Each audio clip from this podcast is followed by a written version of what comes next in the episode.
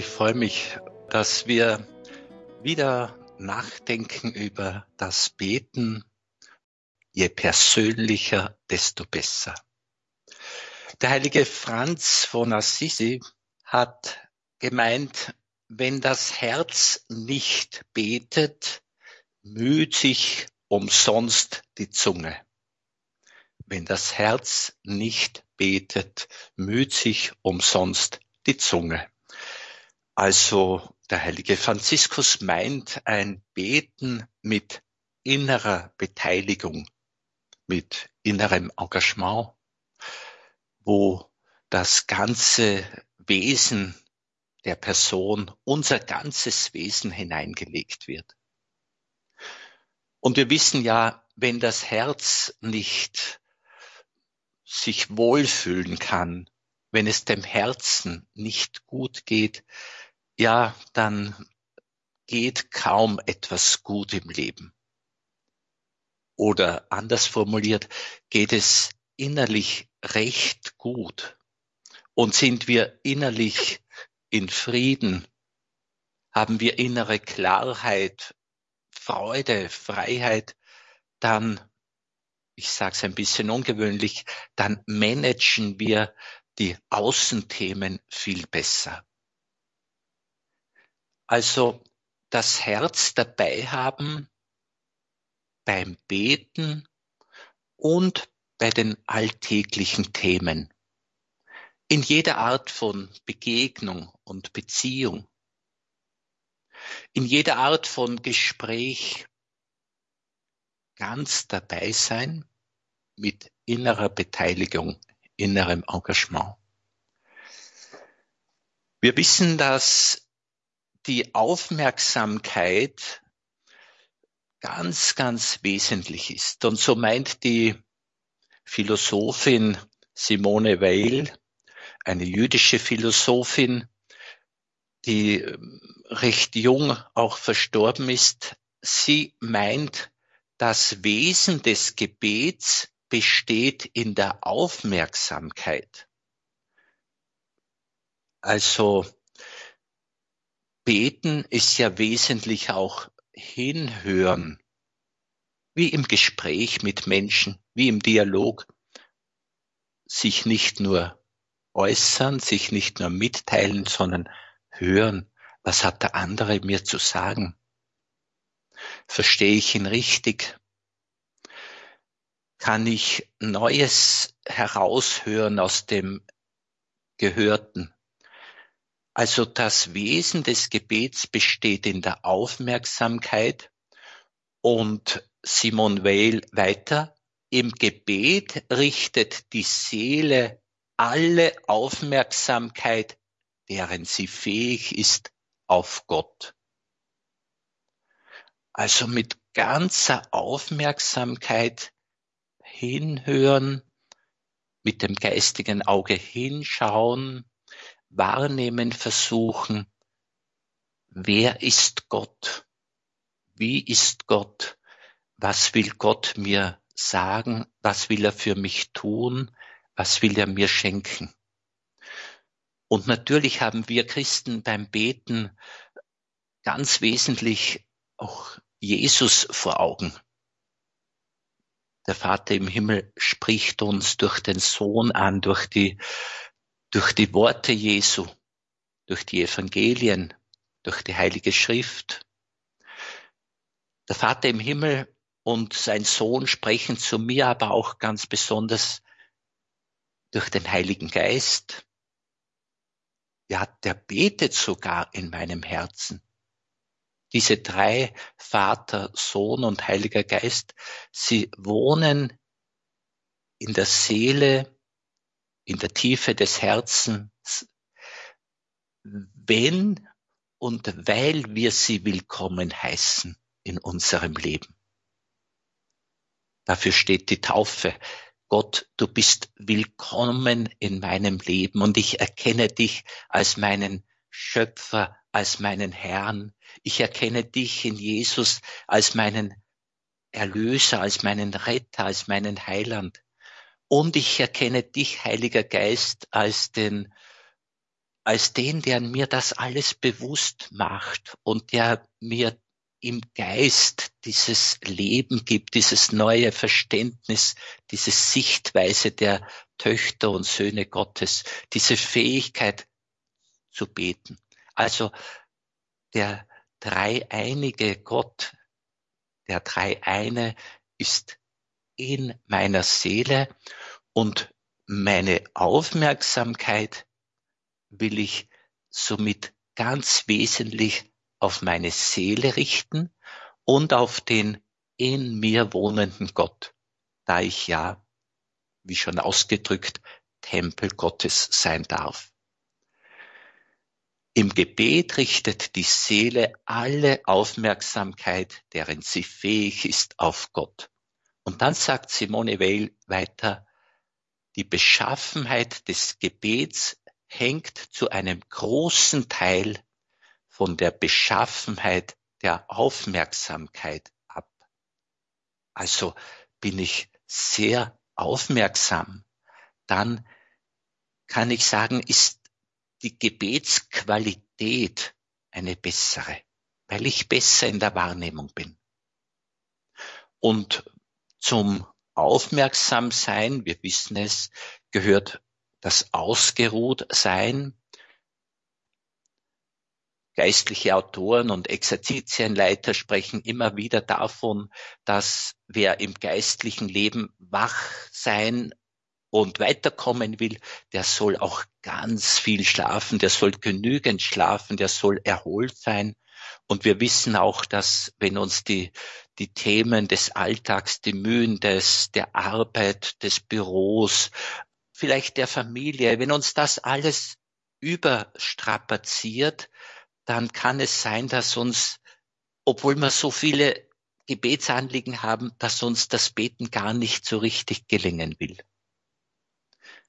Somit ist die körperlich, geistig, sagen wir auch psychische Verfassung, das Erholsein, eine sehr gute Voraussetzung für ein gutes gegenwärtig sein, für ein Präsenzsein, für das Dasein, für das Hören, für das Wahrnehmen und Aufnehmen.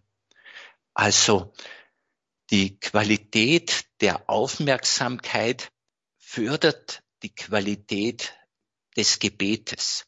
Das ist, wir wissen es schon, wie beim Zuhören unter Menschen.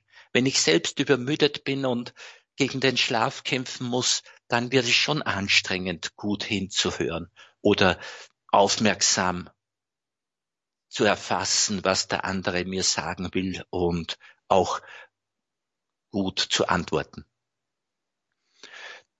Simone Weil meint abschließend zu diesem Thema, wenn es an Aufmerksamkeit mangelt, kann auch die Wärme des Gefühls keine Abhilfe schaffen. Das ist natürlich ein spannendes Thema, das Gefühl in der Gottesbeziehung, das Gefühl beim Beten. Ich weiß nicht, wie, es Ihnen geht mit dem Gefühl in der Gottesbeziehung. Wir dürfen schon den Frieden und die Freude, die Begeisterung fürs Leben und die Liebe selbst, Gott sei Dank, auch gefühlsmäßig wahrnehmen. Es kann aber auch sein, dass das Gefühl, manchmal wird es wie eine Begleitmusik beschrieben, nämlich es ist nicht schlecht, wenn es da ist, aber keineswegs Voraussetzung für ein Weitergehen, für ein Beten, für ein Lieben. Manchmal kann, äh, kann das Gefühl völlig zurücktreten und keine leitende und keine mitgestaltende Bedeutung haben. Und das ist in Ordnung so. Ich bete ja, weil ich das Wort Gottes auf vielfältige Weise vielleicht gehört habe, weil ich Glauben habe, deshalb bete ich. Und ich spreche Gott an mit einem Du, du Gott, ich darf du sagen zu ihm. Und da ich selbst nach dem Bild Gottes geschaffen bin, wie jeder Mensch, ist eine ganz besonders persönliche Gottes Beziehung möglich. Also unter den Geschöpfen ist einzig der Mensch als Ebenbild Gottes geschaffen. Und so kann Gott mit dem Menschen eine ganz besondere Beziehung haben. Und wir können sie aus freiem heraus wollen, diese Gottesbeziehung. Wir können sie wünschen, genauso wie wir sie auch unbeachtet sein lassen können. Die Gottesbeziehung aber die Beziehung Gottes zu uns bleibt immer gegeben. Also wir bleiben immer seine geliebten Menschen. Wir sind das immer.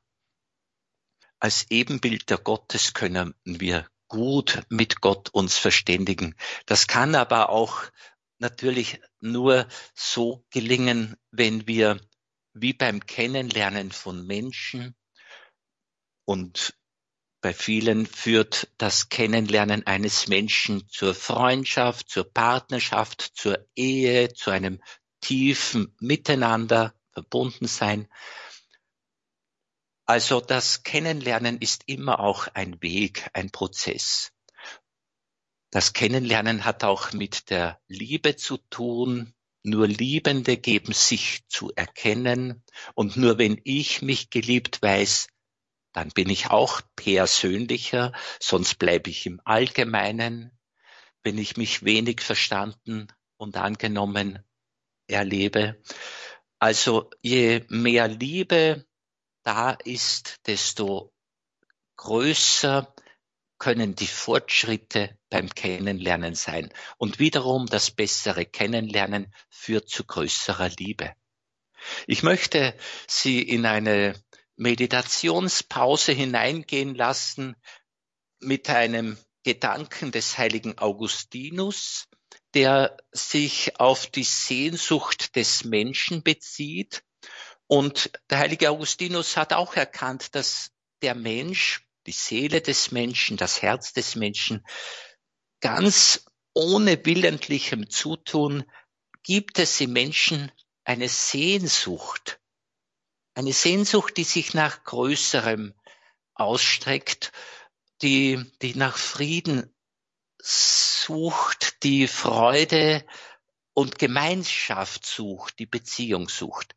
Und diese Sehnsucht im Menschen, manchmal kann sie zugeschüttet sein, kann sie verdeckt sein und gar nicht wahrgenommen werden. Diese Sehnsucht, sagt der heilige Augustinus, betet immer. Gemeint ist, die sucht immer die Gemeinschaft mit Gott. Das ist Beten. Hören wir? Die Sehnsucht betet stets, auch wenn die Zunge schweigt. Hast du immer Verlangen, also Sehnsucht, so betest du immer. Und dann, wie viele rufen mit ihrer Stimme, sind aber stumm in ihrem Herzen. Aber auch wie viele schweigen mit ihren Lippen, rufen dagegen in heiliger Andacht und Gott hört sie. Viel Liebe, nicht viele Worte, wenn du betest. Soweit der heilige Augustinus. Also Liebe steht auch für Sehnsucht. Sehnsucht steht auch für Liebe lauschen wir hinein, wie es uns ergeht mit dem, was Sehnsucht genannt wird, mit dem, was Liebe zum Leben und Liebe zu Gott genannt wird.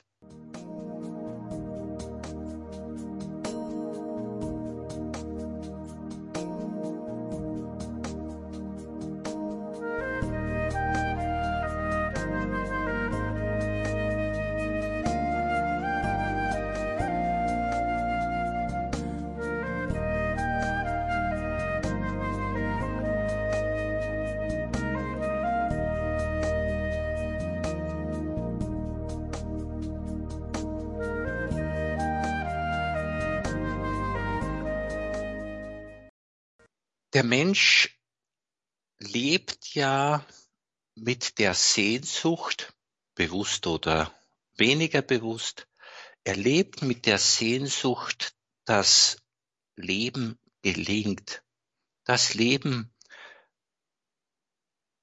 Freude macht, dass es Sinn hat, dass er geliebt wird und selbst lieben kann. Der Mensch ist ja geboren für ein heiles Leben, für ein Leben, das eben Freude macht. Und jetzt sind wir bei einem ganz, einem bedeutenden Thema. Diese Unruhe, die wir kennen, diese Friedlosigkeit, dieses ganz schwierige, dieses Nichtgelingen, diese Probleme, diese Ungerechtigkeiten, dieses missverstanden werden, dieses Nicht-Gelingen von Beziehungen und so weiter. Ich könnte noch lange fortfahren und Sie werden Ihre Beobachtungen oder Erfahrungen haben. Wir wissen, dass das Leben hier in dieser Welt sehr, sehr gefährdet ist. Ich denke an Worte des heiligen, Entschuldigung, oder doch heiligen Kardinal Schönborn, von der Taufe her ist ein Heiliger wie wir. Also er sagte mal zu dem Thema Erbsünde, der Mensch ist in Gefahr und er ist gefährlich. Also das ist leider unsere Situation. Der Mensch ist in Gefahr und er ist gefährlich Jetzt stellt sich die Frage, wie, wie gehen wir um mit den Gefahren des Lebens, mit den Gefahren für die Seele? Jesus kennt auch die Gefahr, und wir kennen sie auch, dass sich die ganze Welt erobern könnte, aber dabei die Seele Schaden erleiden kann oder ich die Seele verlieren kann. Also das ist eine Gefahr ich bin auch in Gefahr, weil die Mitmenschen nicht immer freundlich sind im Umgang mit mir. Manchmal kann es Menschen ganz, ganz schlimm ergehen, weil die Mitmenschen nicht liebend auf sie zugegangen sind oder zugehen.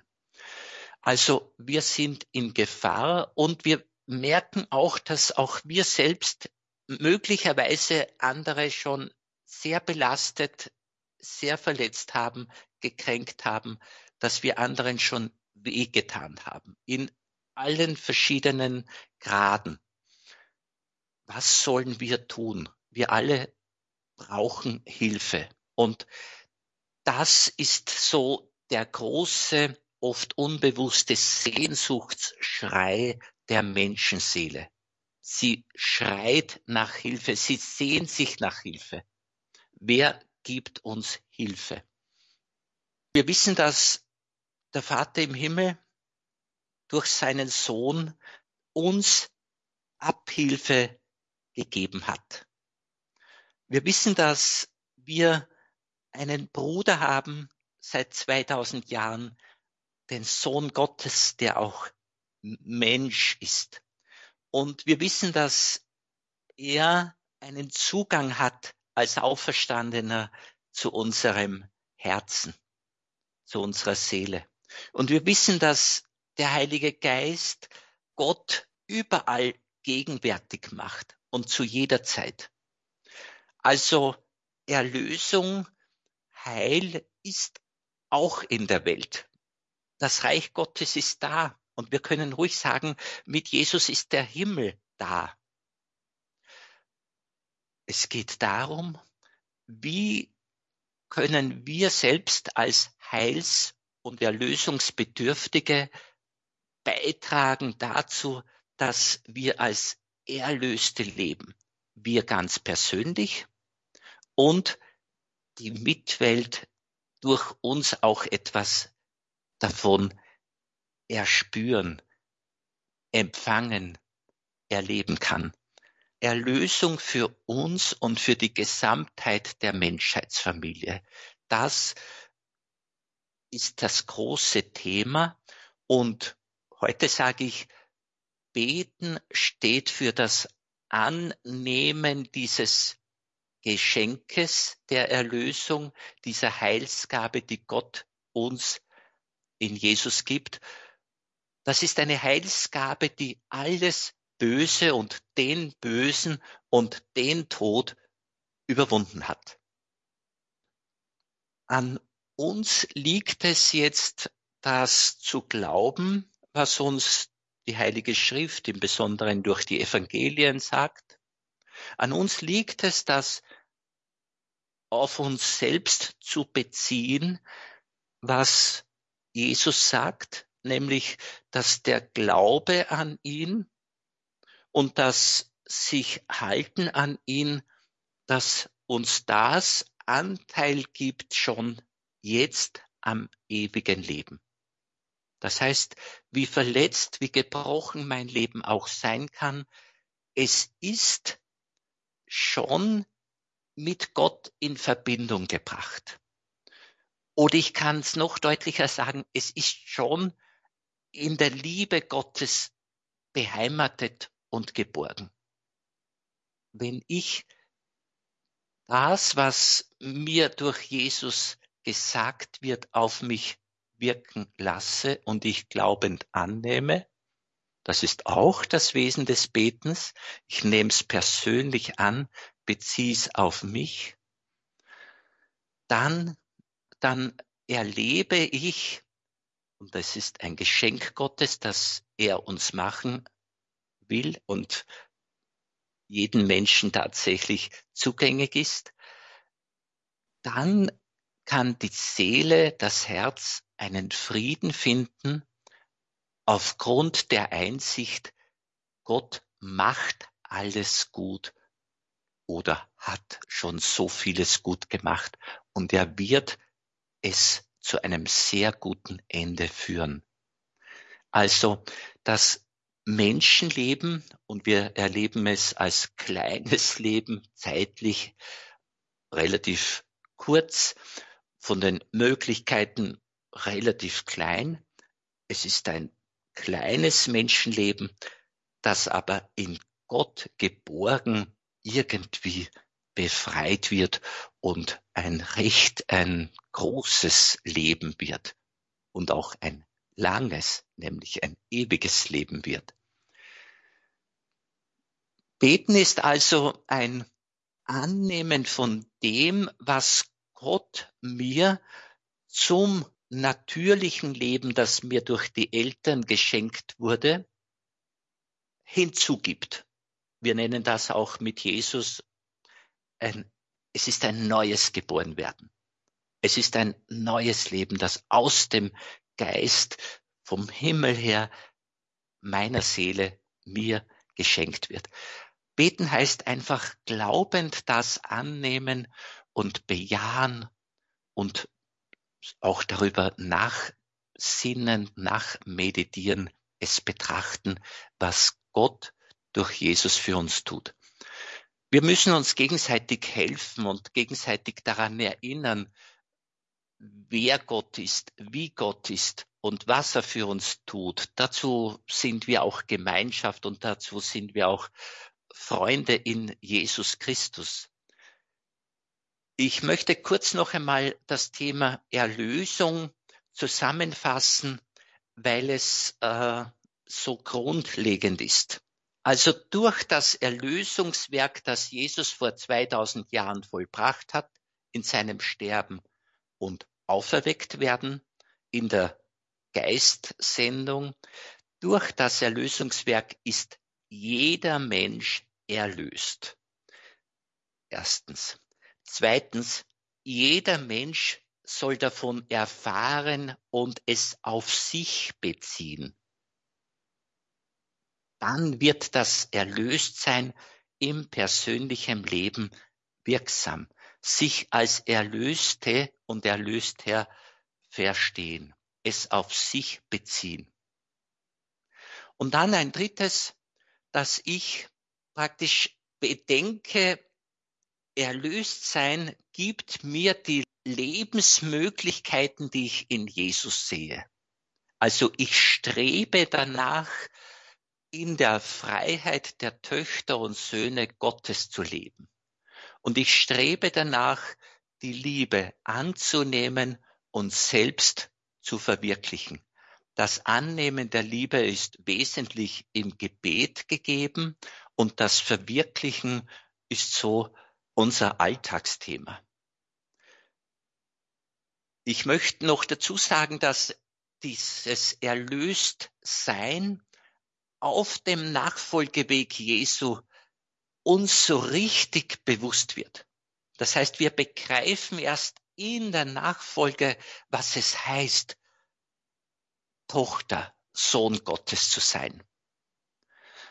Ich möchte auch noch hinzufügen, da spreche ich auch aus persönlicher Erfahrung, irgendwie braucht es auch schon die Erlösung, um den Nachfolgeweg konkreter beschreiten zu können. Das heißt, ich muss auch schon befreit werden aus einer Art Gefangenschaft, die gegeben sein kann. Zum Beispiel, ich war relativ gebunden an meinem Beruf als Automechaniker. Das hat mir große Freude gemacht, was schön ist. Und es war mir wichtig, war aber gleichzeitig auch mit einer Unzufriedenheit erfüllt, weil das Auto reparieren äh, einfach nur teilweise mich ausgefüllt hat. Aber dass ich den Mut gehabt habe, aus dem Beruf des Mechanikers auszusteigen und zu sagen, jetzt beginne ich einen Ausbildungsweg, hole die Matura nach, fünf Jahre, brauche ein Theologiestudium, fünf Jahre, habe in dem Fall für mich einen, ein Noviziat gebraucht, für den Kamel, ein Jahr und so weiter. So braucht es Jahre, bis in dem Fall die Priesterweihe bei mir möglich gewesen ist. Also, aber um loszukommen aus einer bisherigen Situation und in eine neue Situation hineinzugehen, auch das ist Erlösungserfahrung. Also, dass der Herr uns befreit auf Größeres hin, wie immer das im Leben von einzelnen Menschen oder bei ihnen konkret aussieht. Also Erlösung ist es auch, wenn ich von etwas bisherigem Abstand nehmen kann und mich auf Neues, auf angemesseneres, wahrscheinlich auf besseres, auf erfüllenderes einlassen kann. Der Apostel Paulus sagt, strebt nach den höheren Gaben. Also tut das, was der Seele mehr entspricht. Tut das, strebt nach dem, was dem Leben, dem eigenen und dem Leben anderer dient, was den Menschen möglichst zum Segen gereicht. Das sind die höheren Gaben. So möchte ich Sie ermutigen, Erlösung anzunehmen, zu betrachten und als Erlöste zu leben. Und ganz am Schluss da ein Satz, der mir sehr gefällt von Wilhelm von.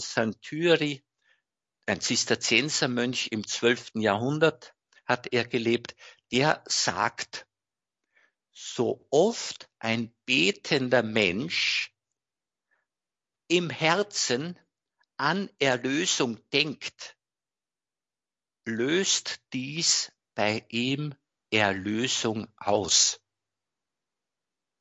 So oft ein betender Mensch im Herzen an Erlösung denkt, löst dies bei ihm Erlösung aus. Also das ist ein befreiendes Beten.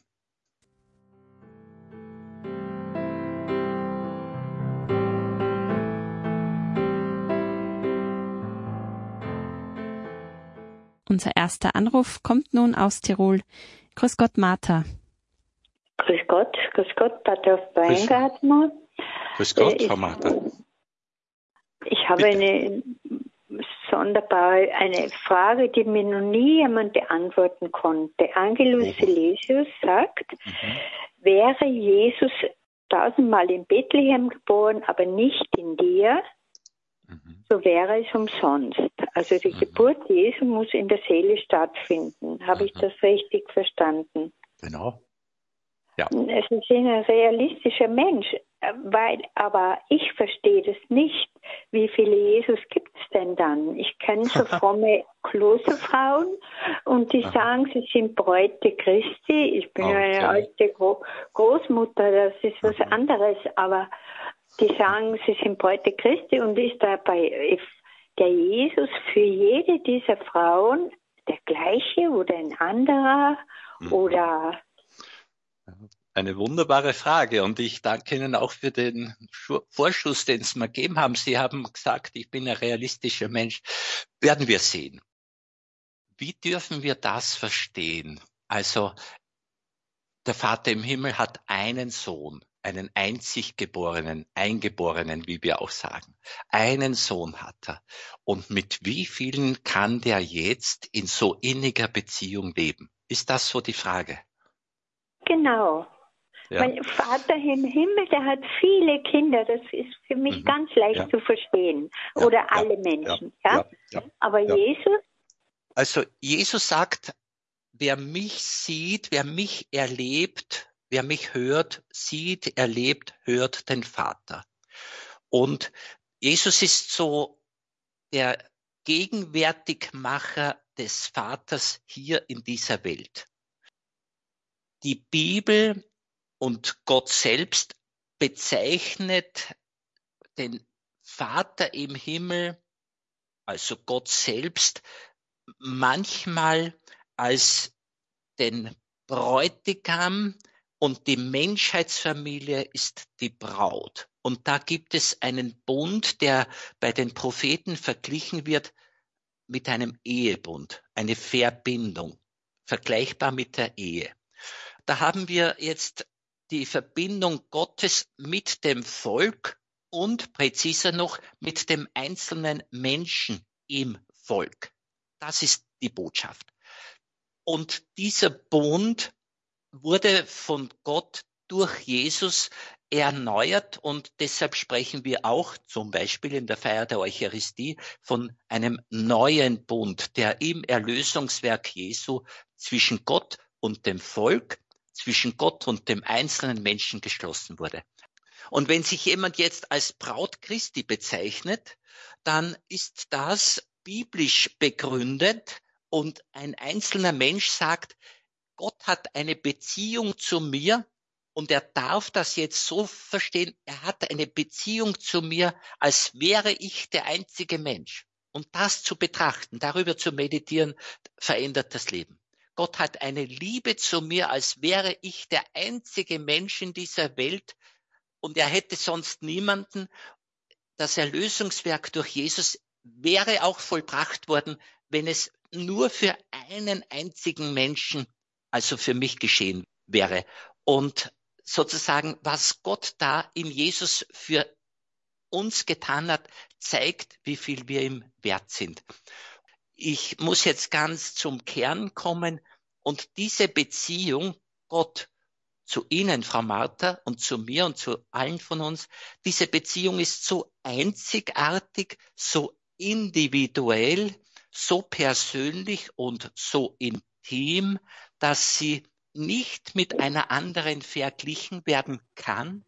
Und es darf mit Recht jeder Mensch so die Vorstellung haben und den Anspruch haben, Gott meint mich ganz persönlich, ganz individuell. Und im Heiligen Geist ist der Auferstandene, das ist das Schöne, zwar unsichtbar, nicht mehr sichtbar wie damals 30 Jahre lang, er ist unsichtbar, aber dafür überall und jederzeit gegenwärtig, ansprechbar und auch im Wirken gegenwärtig. Ist das eine, ein Versuch, äh, der einigermaßen gelungen ist äh, bei der Erklärung? Also einzigartig ist Ihre Beziehung, Frau Martha, zu Gott und Gott hat alles investiert, damit Sie das voll begreifen und voll ausleben, sage ich jetzt mal. Ja, wunderbar. Ich verstehe es nicht, aber ich glaube es. Wunderbar, bei mir ist es nicht anders. Okay, glauben wir es, ja?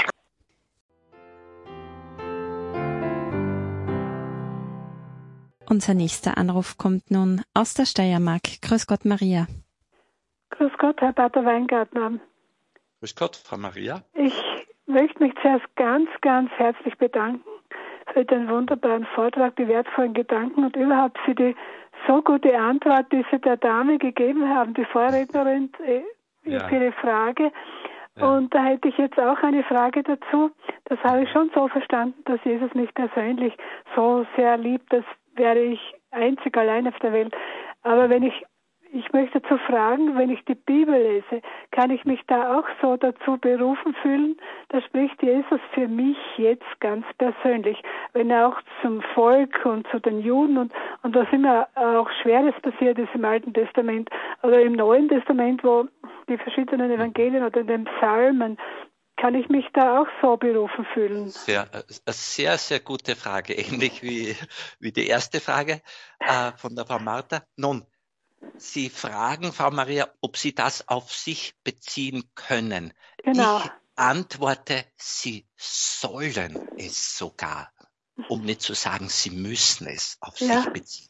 Und das in den aller sage ich mal, in den allerangenehmsten Themen der Heiligen Schrift, nämlich wenn von der Liebe Gottes zu einem Menschen die Rede ist oder vom Wirken Gottes und Wohlwollen Gottes die Rede ist, dann darf ich sagen, das gilt auch mir, was dem Volk Israel, was Einzelnen in der Jüngerschaft Jesu gesagt wurde, das will Gott auch mir sagen.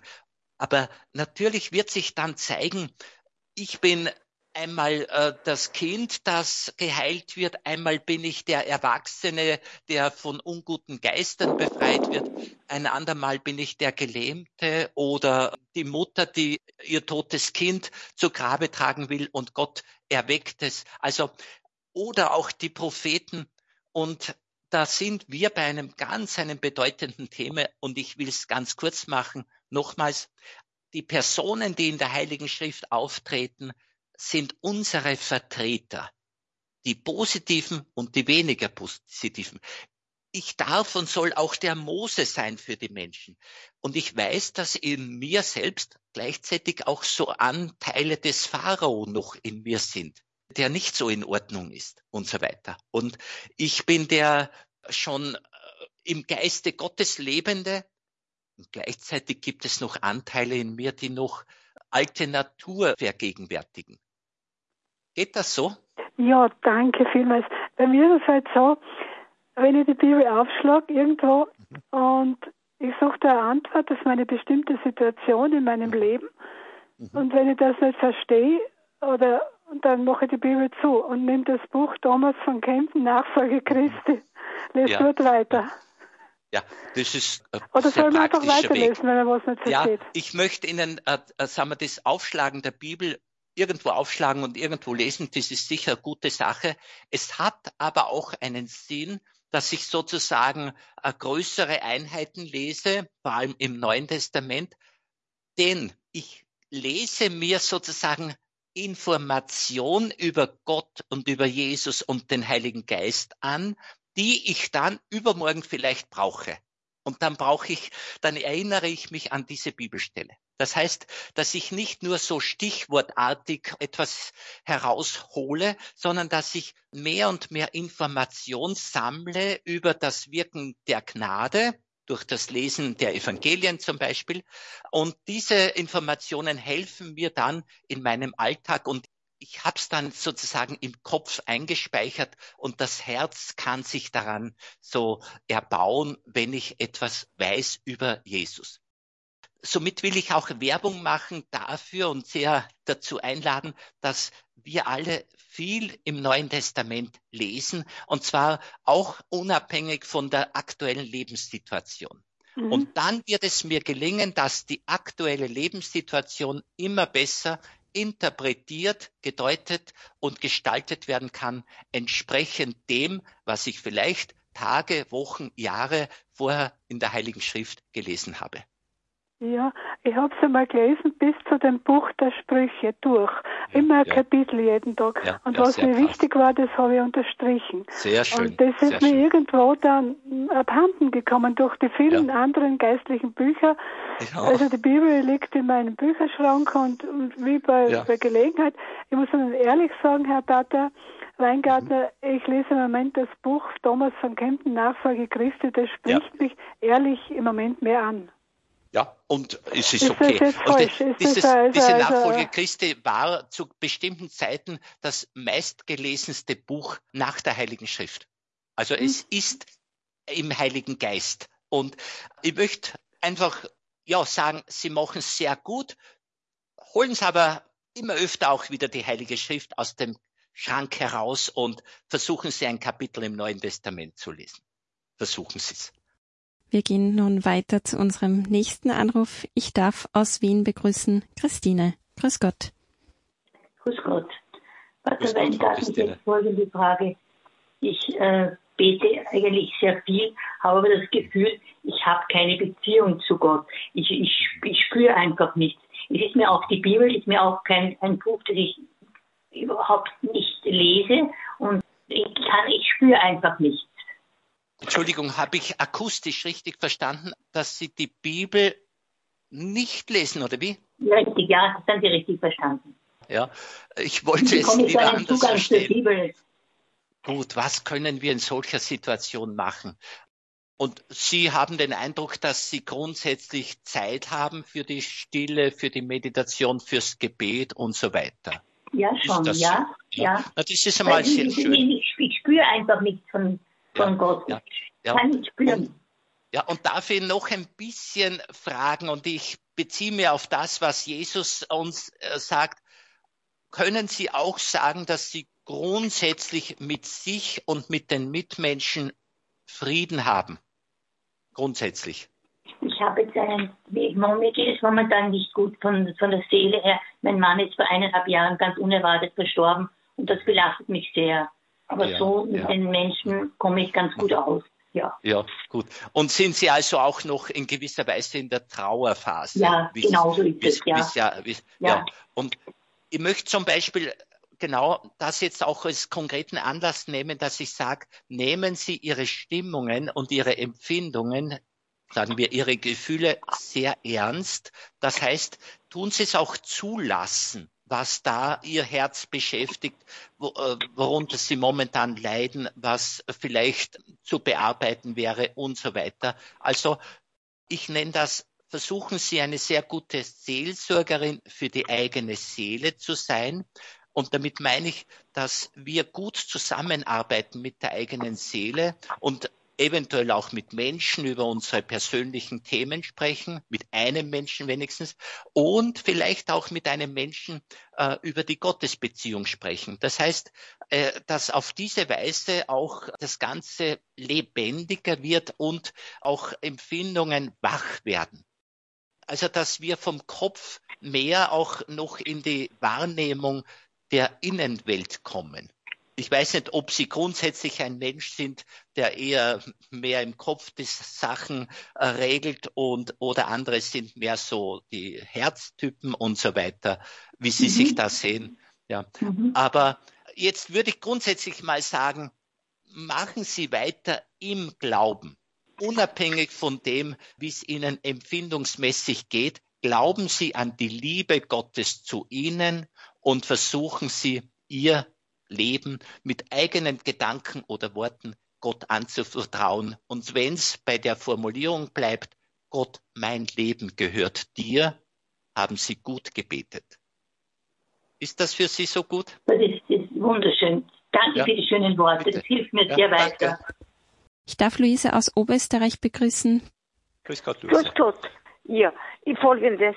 Sie haben das sehr gut dargelegt und auch ich spüre oft so eine Unruhe in mir, äh, im Herz, dass ich intensiveres Leben, Glaubensleben wieder erwecken müsste oder mehr das Gebetsleben auch.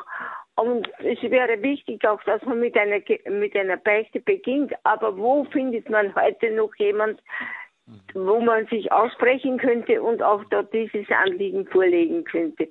Das ist die große ja. Mühe, Mühseligkeit, die man heute hat. Ja. Sie haben wahrscheinlich recht, Frau Luise. Im Allgemeinen ist das mühsam. Im Konkreten, und jetzt bin ich bei Ihnen, Frau Luise, bin ich überzeugt, dass Sie und ich, dass wir mit Gottes Hilfe einen Weg finden, dass Sie konkret zum Beispiel äh, irgendwie zu einem Priester Ihres Vertrauens kommen. Gemeint ist, ich könnte jetzt weiterfragen, aber das will ich nicht zu sehr entfalten. Wie weit entfernt leben Sie zum Beispiel von der Stadt Linz? Gell? Und da in Linz könnte ich Ihnen einzelne Angebote nennen, die es hier gibt. Ja, ich lebe nicht weit weg von Linz. Da fallen wir spontan ein. Im Mariendom wird die Beichte und die Aussprache angeboten, bei den Jesuiten im sogenannten Alten Dom und bei den Karmeliten auf der Landstraße wird das angeboten. Und ich würde sagen, Sie können sich da mal auch, wenn Sie wollen, telefonisch melden und könnten wir extra auch einen Termin anbieten. Es gibt grundsätzlich vier bis fünf Stunden pro Tag, wo ein Priester gegenwärtig ist. Ohne Anmeldung ist jemand im Aussprache- oder Beichtzimmer zu treffen, bei den Karmeliten Landstraße 33. Dankeschön.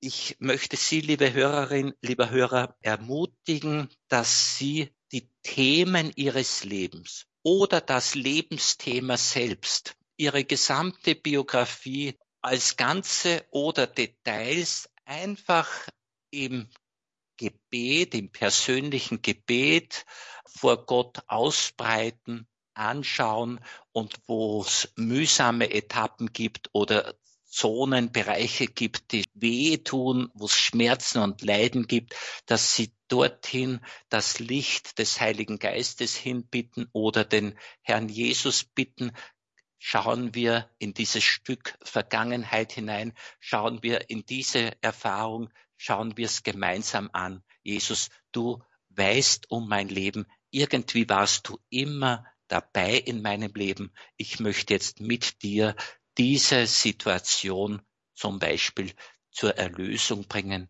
zur Heilung, zur Befreiung, zur Versöhnung, zum Frieden.